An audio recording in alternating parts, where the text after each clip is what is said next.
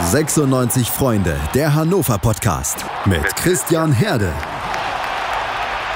Auf meinsportpodcast.de. Ein herzliches Hallo zur neuen 96 Freunde Podcast Episode, der ersten Folge im neuen Jahrzehnt und wie ihr es wahrscheinlich mitbekommen habt, es gibt eine kleine Ausnahme und zwar Christian bittet um Entschuldigung. Der ja, steckt schon ziemlich äh, in der Arbeit fest und hat leider keine Zeit, diese Woche für euch da zu sein.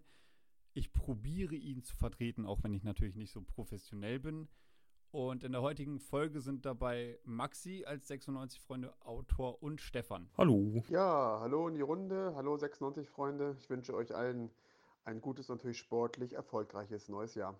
Genau, da knüpft gleich dran an. Äh, wir wünschen euch natürlich alle ein schönes neues Jahr. Wir hoffen, ihr konntet die Feiertage trotz der doofen Umstände halbwegs genießen, äh, die Zeit mit eurer Familie verbringen und startet frisch ins Jahr 2021. Und aus 96 Sicht hat das Ganze ja auch sehr, sehr positiv angefangen. Es gab ein wunderbares 4 zu 0, was man nicht ganz so oft erlebt an der Leine.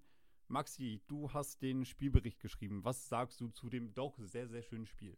Ja, es war die perfekte Eröffnung des Jahres 2021, würde ich sagen, für alle Hannover-Fans. Also, ich glaube, das hat von uns keiner so richtig erwartet, dass es äh, ja so ausgeht und dann auch noch so hoch und so deutlich 4-0. Ich finde, so kann man mal ins Jahr starten und das war nicht nur vom Ergebnis schön. Ich fand es auch spielerisch über weite Strecken sehr, sehr schön, gerade im Vergleich zu der oder zu den Spielen vor Weihnachten und ich glaube, da konnten wir uns alle dran erfreuen. Ja, ich glaube, das kann man definitiv so unterschreiben. Ich bin ehrlich, ich habe auch nicht damit gerechnet. Ich habe natürlich gesagt, okay, es muss sich was in der doch ziemlich kurzen Winterpause tun. Ich hätte aber nicht gedacht, dass Kutschak und auch die Truppe, dass die das so gut hinbekommen, dass ja, sich das Blatt mehr oder weniger um 180 Grad wendet. Stefan, was hat dir denn am besten gefallen am Spiel? Ja, ich bin auch der Meinung, das war ein sehr guter Auftakt ins neue Jahr. Mit 4-0 kann man mal starten. Jetzt kann man zwar äh, kritisch sagen, naja, es war ja nur der SV Sandhausen, aber das war ja auch ein Gegner, gegen den man bisher nicht unbedingt ähm, Ergebnisse erzielt hat in der Vergangenheit, äh, sodass man sagen kann, das war ein Lieblingsgegner. Bislang gab es ja gegen Sandhausen noch keinen einzigen Sieg, in der zweiten Liga. Und entsprechend war es daher natürlich äh, super, dass man gewonnen hat, dazu noch hoch gewonnen hat und ungefährdet gewonnen hat.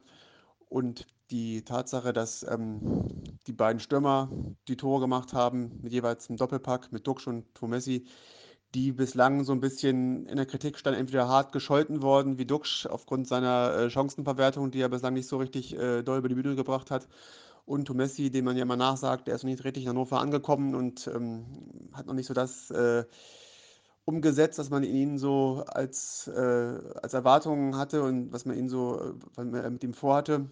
Und da sind natürlich jetzt zwei Tore super. Vielleicht hat der Junge jetzt auch ein bisschen Selbstvertrauen bekommen. Sieht man vor allem auch ein 4-0 am letzten Tor. Ähm, da wartet er und wartet er und äh, jeder denkt vom Spieler nicht ab. Haut den Ball einfach rotzfrech ins kurze Eck. Also das war wirklich so ein Tor, wo man sagen kann, da schießt man dann, wenn man Selbstvertrauen hat. Bislang hat er das vorher nicht gehabt, hat das jetzt bekommen durch das vorherige, äh, vorherige Tor. Und jetzt kann man mal hoffen, dass er jetzt vielleicht noch ein bisschen durchstartet ähm, und auch vielleicht auch spielen kann. Unter der Woche hat man jetzt ja gehört, dass er vielleicht auch angeschlagen ist, vielleicht gar nicht mitspielen kann am Wochenende gegen Darmstadt. Aber zumindest war das jetzt ein super Auftakt mit 4-0, zwei Doppelpacks von zwei arg gescholtenen und das ist doch eine gute Symbolik für ein hoffentlich besseres Jahr 2021 für 96. Ja, Stefan, du hast es gerade angesprochen. Ich glaube, die Leistung von Marvin Dux könnte man sinnbildlich sehen als die in Anführungszeichen Auferstehung von Hannover 96. Der Junge musste natürlich in letzter Zeit viel Kritik einstecken. Ähm, vieles ging auch über den Rahmen hinaus, ähm, wo ich persönlich nur den Kopf schütteln konnte. Hannover hat jetzt, beziehungsweise die Medienabteilung von 96 hat ein neues Format rausgebracht, wo Dux, ich glaube vorgestern oder vorvorgestern, ein Interview mit 96 TV gegeben hat, wo ich zugeben muss, dass er schon sehr offen und ehrlich geantwortet hat und auch mit dieser Kritik umgegangen ist und jetzt nicht nur auf die Fans oder vermeintlichen Fans, die ihn auf Social Media kritisiert haben, eingegangen ist, sondern sich halt eben auch selber in die Pflicht genommen hat. Maxi, was sagt das über seine Persönlichkeit aus, dass er jetzt halt nicht nur das Problem bei anderen sucht, sondern äh, sich selbst da nicht aus der Schusslinie nimmt, sondern seinen eigenen Kopf ja fast schon mehr oder weniger freiwillig hinhält. Ja, ich glaube, Marvin Duksch ist schon ein ehrlicher Typ. Also, ich meine, er ist jetzt mittlerweile schon anderthalb Jahre bei uns und ich glaube, er ist einer der Spieler, die es auch in den letzten anderthalb Jahren so mit am schwierigsten gehabt haben, weil halt direkt viele viel von ihm erwartet haben. Da hat es erst nicht so geklappt. Dann lief es Ende der letzten Saison wieder und jetzt in der Hinrunde ja auch wieder nur schleppend. Und er ist einer, der schnell in der Kritik steht und, glaube ich, auch über die Zeit gelernt hat, damit so ein bisschen klarzukommen. Also ich glaube, er kann das für sich selber einordnen und weiß auch und erwartet von sich selber auch mehr. Also ich meine, als Stürmer hast du ja irgendwie auch selber den Willen, dass du da auch deine Dinger machst. Und wenn du dann eben nach 13 Spieltagen bei vier Saisontoren stehst, bist du mit Sicherheit nicht zufrieden. Aber ich finde es gut, dass er das eben so eingeordnet hat, dass er selber auch weiß, dass er sich verbessern muss, dass er aber auch einer ist, der sich davon nicht kaputt machen lässt. Also ich glaube, was man da vielleicht auch nochmal mit reinnehmen kann, ist sein Jubel nach dem ersten Tor. Ja, er hält sich die Ohren zu. Natürlich auch so ein bisschen symbolisch für die ganze Kritik, die immer von außen gekommen ist. Und ich glaube einfach, dass er insgesamt sehr gut damit umgehen kann und dass das vielleicht für ihn auch ein Vorteil ist, weil ein anderer Spieler da vielleicht drüber nachdenkt und es dann noch schlechter läuft. Und Marvin Duck macht weiter sein Ding, probiert es weiter und ja, wie wir am Sonntag gesehen haben, irgendwann klappt es dann auch wieder mit den Toren. Ja, das äh, finde ich selber auch sehr, sehr wichtig, dass er, wie gesagt, nicht den Kopf in den Sand steckt, sondern weitermacht. Und äh, ja, er hat aber auch die ganze Mannschaft in die Pflicht genommen. Also er hat auch selber analysiert oder erkannt oder vielleicht auch mit dem Team analysiert, dass man, um es mal einfach zu sagen, schlechten Fußball gespielt hat, äh, viele holprige Pässe und viel Mittelfeld rumgeplänkel und dass das Spielsystem einfach zu langsam war. Äh, Stefan, konnte man da schon irgendwie kleine Veränderungen im letzten Spiel sehen, dass es irgendwie schneller nach vorne ging, dass man nicht dieses ganze Klein-Klein im gegnerischen 16er oder um den gegnerischen 16er hatte, wodurch man sich in der letzten Hälfte des letzten Jahres schon sehr, sehr viele Chancen verbaut hat? Ja, definitiv. Die vier Tore kommen nicht von ungefähr. Ähm, wir haben zuletzt ja auch Spiele gesehen, wo man genau das Gefühl hatte, was du gerade angesprochen hast, wird immer wieder Tempo verschleppt und wird gestoppt und nochmal wieder quer oder hinten rum oder so, anstatt mal ein bisschen auch mutiger zu spielen, nach vorne zu spielen, auch mehr Abschlüsse zu suchen. Ähm, diese vier Tore, drei davon waren aus dem Spiel heraus. Das spricht auch mal dafür, dass man nicht nur bei Standardsituationen äh, Erfolg hat, äh, die auch natürlich wichtig sind, ähm, aber zumindest, wenn es aus dem Spiel heraus äh, passiert, mit teilweise schönen Kombinationen, die ja vorher auch äh, stattgefunden haben. Ähm, und, und Spielwitz, mich an dieses, die Vorlage von Duck denke, der den Ball dazu Tomessi über sich selbst so quer rüber, ohne zu gucken, rüber, lupft, über seinen Gegenspieler und den Tomessi direkt in Lauf steckt, äh, dass der nochmal zum 2-0 reinhauen muss, den Ball. Das waren so Sachen, die man natürlich gerne sieht, dass mal ein bisschen, wie gesagt, mal was Kreatives dabei ist. Und selbst bei dem Eckball ähm, war es ja auch nicht nur so Ball rein und, und irgendwie einer, der ein bisschen köpfen kann und rein damit, sondern auch äh, klang, sah ein bisschen einstudiert aus, dass Hult da so halb links im 16er reinläuft und den Ball dann ähm, entweder Torschuss gedacht oder zumindest mit ein bisschen Effet auf den zweiten Pfosten zieht, wo dann Druck da ist, das Tor macht. Das war schon, das war schon gut. Und dann sieht man halt auch, ähm, am Beispiel Duxch kann man ja sehen, das hat ähm, ähm, Max eben angesprochen gehabt, äh, dass es dann einfach so ist, dass dann äh, auch mal wieder Knoten platzt beim ersten Tor, was ein Stürmer ja auch mal braucht, dass der Ball irgendwie einmal mal vor die Füße fällt, als ein Abpraller, der irgendwie zu ihm kommt, wo er ihn reinmacht. Ähm, gab genug Zeiten jetzt, da hat er einfach Pech gehabt, da ist der Ball irgendwie anders gefallen oder hat irgendwie nicht das Ballglück, was man auch mal haben muss. Und von daher war das jetzt endlich mal so eine gute, gute Öffnung des neuen Jahres und hoffen mal, dass so weitergeht. Und ähm, wir werden gleich noch über das nächste Spiel noch sprechen in Darmstadt, aber dass man einfach mal so dieses, was man jetzt Sonntag gezeigt hat, gegen Sandhausen einmal äh, daran anknüpfen kann.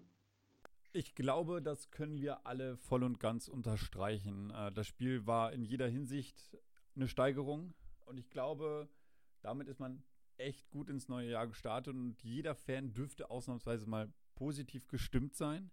Ähm, ich schließe mich da selber an. Bei mir ist es auch ausnahmsweise, ich war in der vergangenen Zeit schon des Öfteren enttäuscht von 96 und hatte eigentlich keine Lust mehr, mir die Spiele anzuschauen, aber naja, ähm, da muss man dann als richtiger Fan halt eben auch durch. Da kann man nicht einfach den Fernseher ausschalten und sagen, nee, jetzt äh, tue ich mir den Kack nicht mehr an.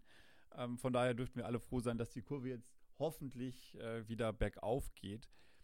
Wir haben viel Tempospiel im letzten Duell gesehen die Personalie von Trumessi, das müssen wir mal dahinstellen. Wir wissen alle nicht, ob er am Wochenende auflaufen kann. Ähm, die Pressekonferenz war noch nicht, deswegen müssen wir das alles nochmal abwarten. Ich persönlich muss auch Schindler loben. Ich fand, äh, er hat ein echt gutes Spiel gemacht und ähm, auch über seine Seite ging es mit Tempo nach vorne. Deswegen muss man auch ihn mit loben. Und jetzt mal eine fiese Frage. Es gibt dann noch einen Linden Meiner, der eigentlich der Shootingstar von Hannover 96 ist bei einem Tempospiel wie eben zuletzt gegen Sandhausen, vermisst man ihn da eigentlich? Maxi? Hm, ja, gute Frage. Ähm, ist ja, ist wahrscheinlich schwierig, weil auf der einen Seite ist er sicherlich ein Spieler, wenn er dann mal fit ist, dann könnte er vielleicht nochmal so die zwei, drei Prozentpunkte mehr auf den Platz bringen, als das vielleicht ein Schindler oder ein Tumessi auch kann. Aber auf der anderen Seite, ich meine, jetzt am letzten Wochenende haben wir 4-0 gewonnen. Was, was will man da mehr? Also, wenn die Spieler abliefern, ist das auch wunderbar.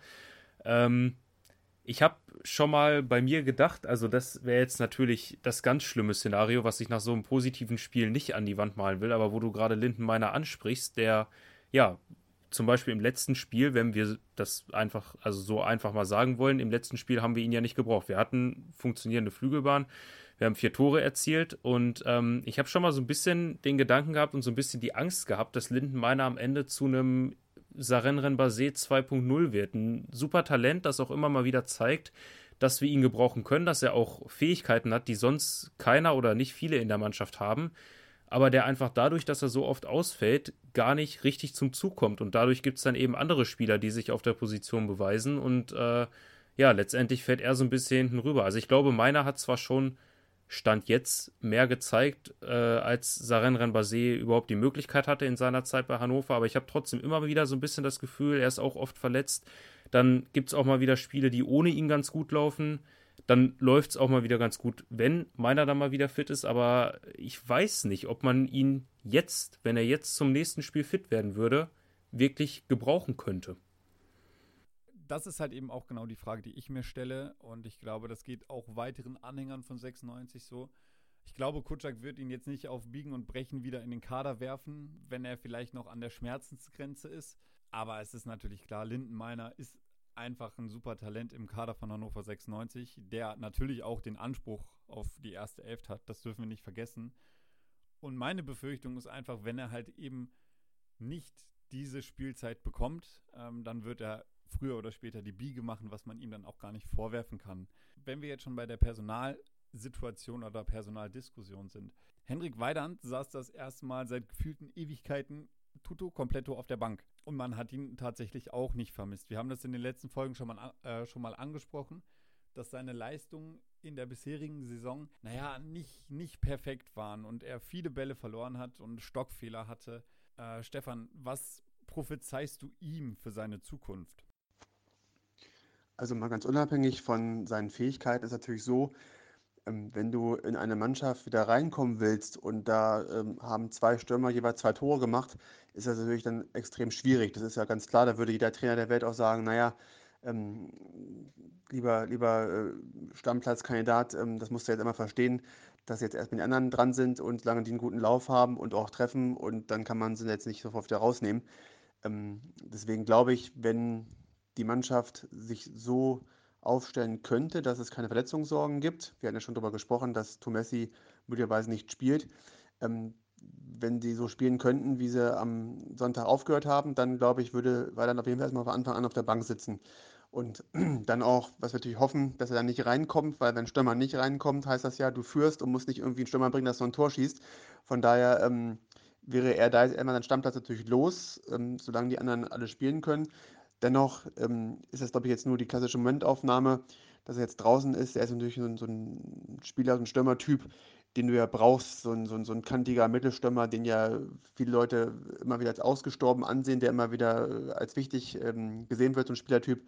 Von daher ist, glaube ich, jetzt so kein Abgesang für ihn und der wird schon weiter seine Spiele machen, seine Chancen bekommen und auch äh, noch wichtig werden in der Saison. Das glaube ich auf jeden Fall. Ja, Stefan, das hört sich ja bei dir nach einer, ich will nicht sagen rosigen Zukunft für Henrik Weidand an, aber da muss er sich ja zumindest keine Sorgen machen. Äh, ich sehe das Ganze etwas kritischer, weil wenn man den aktuellen Gerüchten ein Ohr schenken möchte, könnte Henrik Weidand äh, demnächst noch größere Probleme bekommen.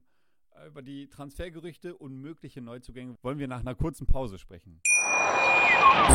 Schatz, ich bin neu verliebt. Was?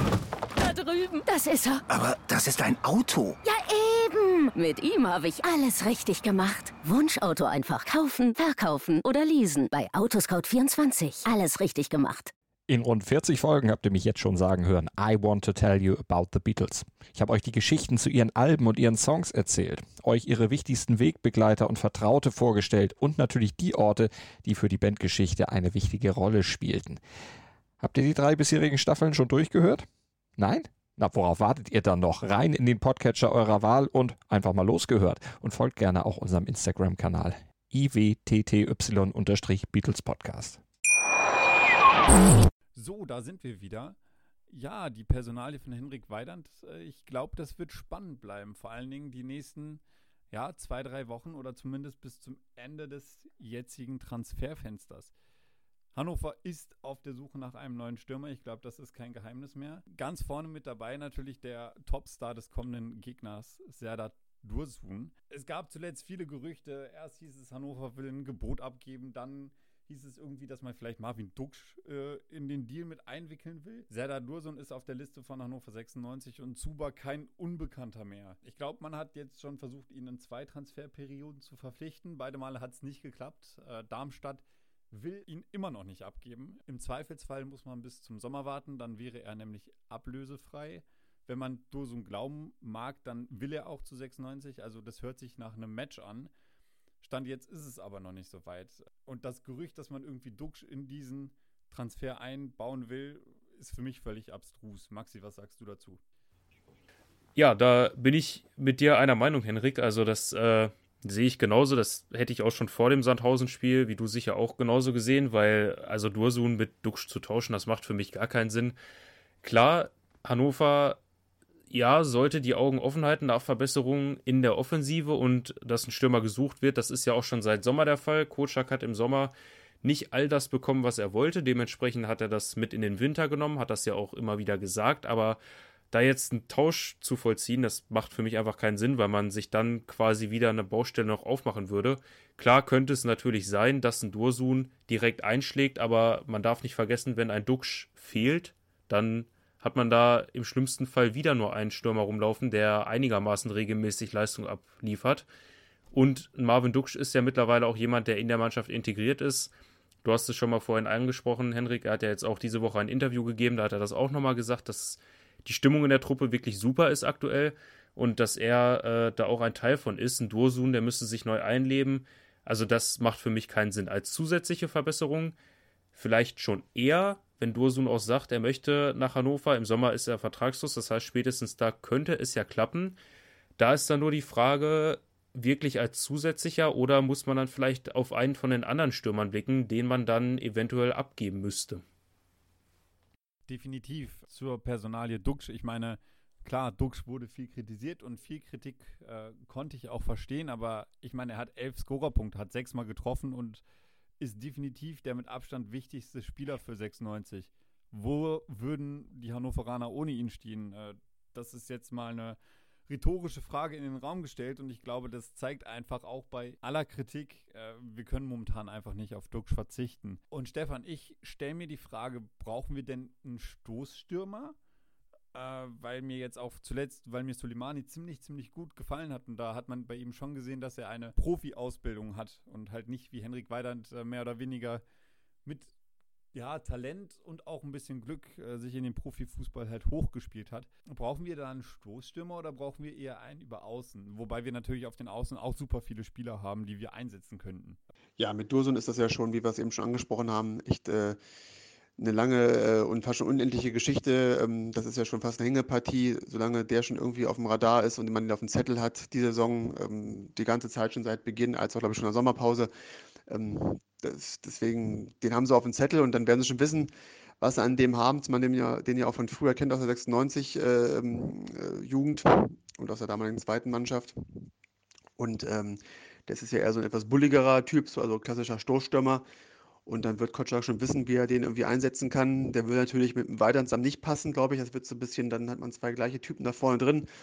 Aber natürlich mit einem Duxch in der Kombi, wenn der dann nicht irgendwie wirklich äh, plötzlich im Tauschgeschäft Darmstadt plötzlich geht oder so, oder mit wem auch immer, mit Soleimani oder mit, ähm, mit, oder mit, mit Tomessi, wird das garantiert funktionieren. Ähm, ja, mal gucken, wie lange es noch dauert, bis man den dann wirklich mal endlich hat oder man wirklich weiß, man kriegt ihn jetzt nicht oder erst im Sommer, ähm, weil die, dann hilft er dir auch vielleicht nicht mehr weiter, wenn du in der zweiten Liga geblieben bist. Also, wenn mussten jetzt sehen, dass du jetzt ein Transferfenster jetzt holst dann wahrscheinlich ein bisschen Geld dafür bezahlst, sonst kriegst du eine Ablöse frei, aber vielleicht dann spielst du dann wieder in der zweiten Liga und dann hast du ihn dann trotzdem. Also von daher wird er spannend. Und ich glaube, wenn er kommt, wäre bestimmt von, von Vorteil. Hat jetzt der letzte Saison auch schon ordentlich Tore gemacht, die Saison auch. Von daher, also wenn es klappt, würde ich es gut finden. Und glaube auch, dass es dann vom Spielertypen her auch trotzdem passen würde. So oder so gibt es, wie gesagt, genug Kombinationsmöglichkeiten. Wenn wir uns jetzt aber nur das Spiel gegen Sandhausen angucken, dann sollte man ja vermeintlich sagen, wir brauchen eigentlich gar keinen neuen. Äh, und wenn wir auf den Kader von 96 gucken, dann brauchen wir vom Personal her, also Richtung Personalmangel, brauchen wir definitiv auch keine neuen Spieler. Äh, wenn man mal die Verletzten wegdenkt, haben wir auf den Außen zum Beispiel ein Evina, Ox, Meiner, Schindler, Tomessi und auch Stiele. Und dann hätten wir theoretisch noch vier Mittelstürmer. Und 96 spielt bekanntlich nur mit einem Stürmer. Ich stelle mir jetzt das Doppelgespann Dursun und Duxch vor, was meiner Meinung nach super gut funktionieren kann, wie du es gerade auch schon gesagt hast, Stefan.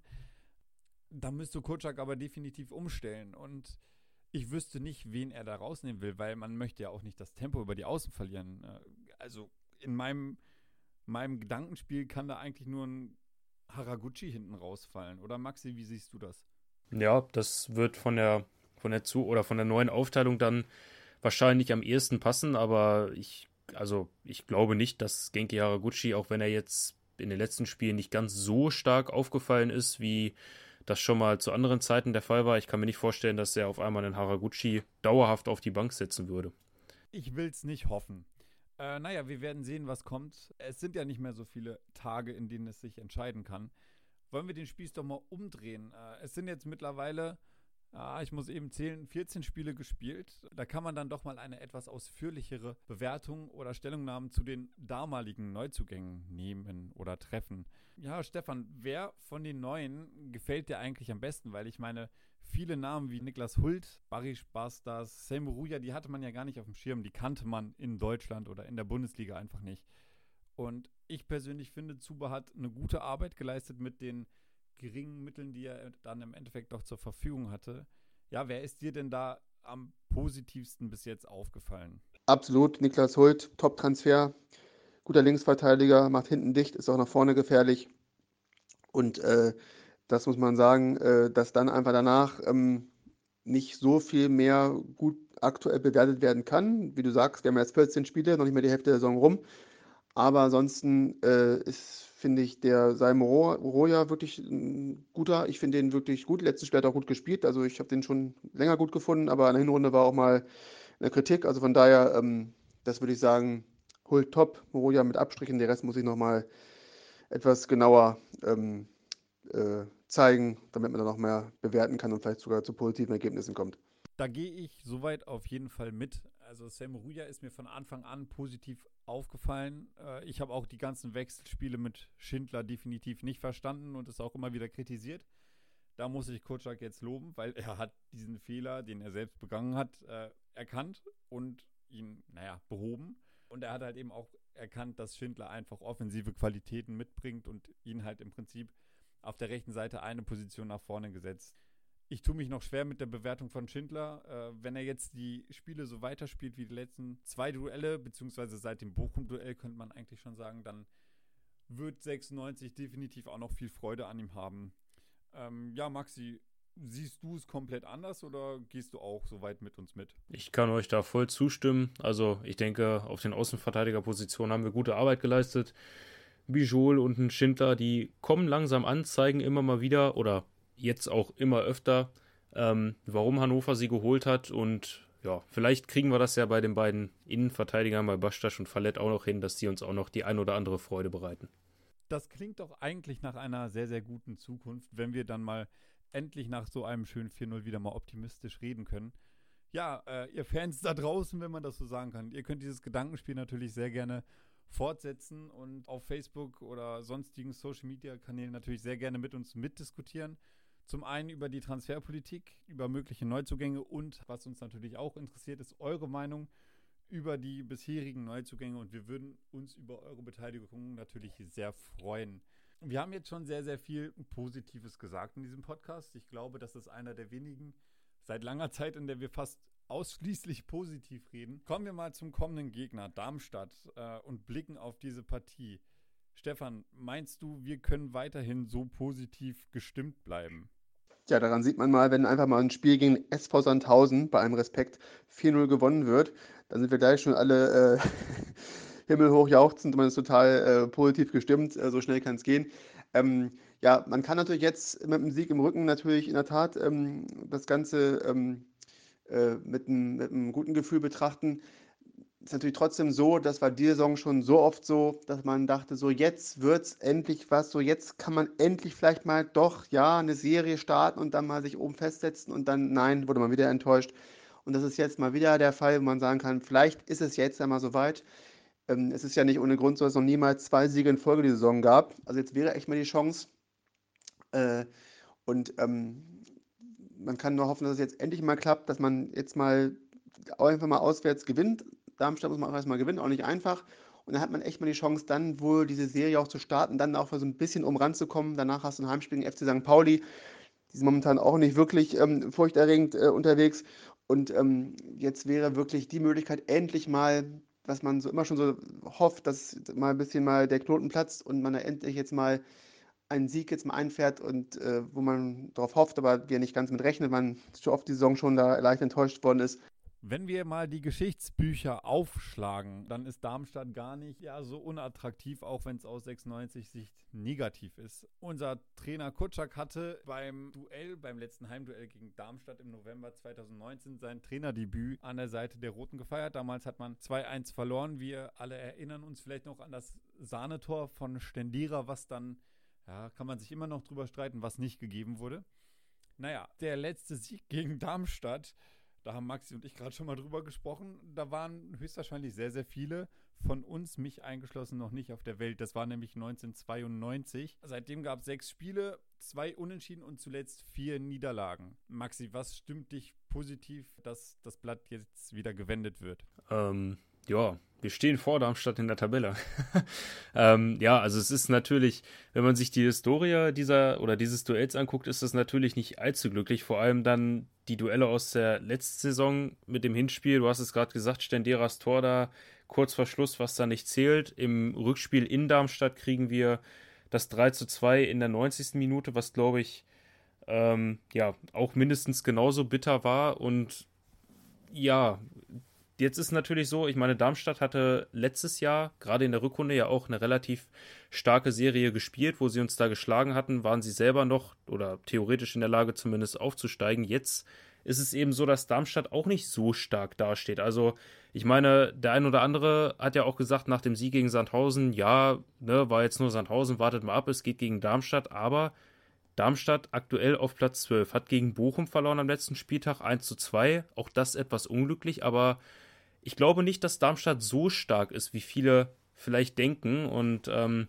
gut, wenn wir uns ein wenig an diese Saison bisher erinnern, dann wissen wir alle, genau solche Spiele sind dafür gemacht, dass wir dann mit 1 zu 2 da verlieren, irgendwie ein dusseliges Gegentor kriegen und dann ist die ganze Euphorie wieder dahin. Aber ich glaube oder ich hoffe, dass Kenan Kocak geschafft, die Jungs dieses Mal besser einzustellen, dass die Jungs da rausgehen mit Selbstvertrauen und das Selbstvertrauen aus dem Sieg gegen Sandhausen mitnehmen und dann zeigen, dass sie besser sind als Darmstadt. Und das stimmt mich positiv, dass ich Hannover zutraue, dass sie einfach wissen, was sie können, wissen, dass Darmstadt nicht so stark ist und wissen, dass sie dann auch gewinnen können. Schöne Worte. Ich glaube, äh, daran sollten wir uns alle orientieren. Äh, und ich glaube, es macht gar nicht so viel Sinn, wenn wir Darmstadt jetzt rauf und runter analysieren. Ich finde, 96 hat zuletzt eine gute Leistung gezeigt. Haben wir jetzt auch schon ausgiebig besprochen und man sollte sich einfach auf sich selbst fokussieren und mit einer ähnlichen oder gleichen Mentalität und mit einem gleichen Kampfgeist einfach wieder an die Sache rangehen und dann kann das durchaus was Positives werden. Zum Abschluss vielleicht nochmal eure Tipps. Maxi, was sagst du? Ich tippe mal ganz positiv gestimmt auf ein 2 zu 1 Sieg für Hannover. Ja, das wäre schön, vor allen Dingen auswärts mal wieder. Und Stefan? Also ich vertraue auf die gute 96-Defensive, die in den letzten fünf Spielen nur ein Gegentor kassiert hat, sage aber trotzdem, es geht 0-0 aus. Ein Unentschieden halte ich persönlich eigentlich auch für ein realistisches Ergebnis, aber ich hoffe natürlich auf Tore und vertraue Maxi und wenn es nicht als Sieg ausgeht, dann muss Maxi halt eine Runde ausgeben. Ich finde, darauf können wir uns einigen, oder? Damit bin ich einverstanden. Ah, habt ihr alle gehört? Okay, perfekt.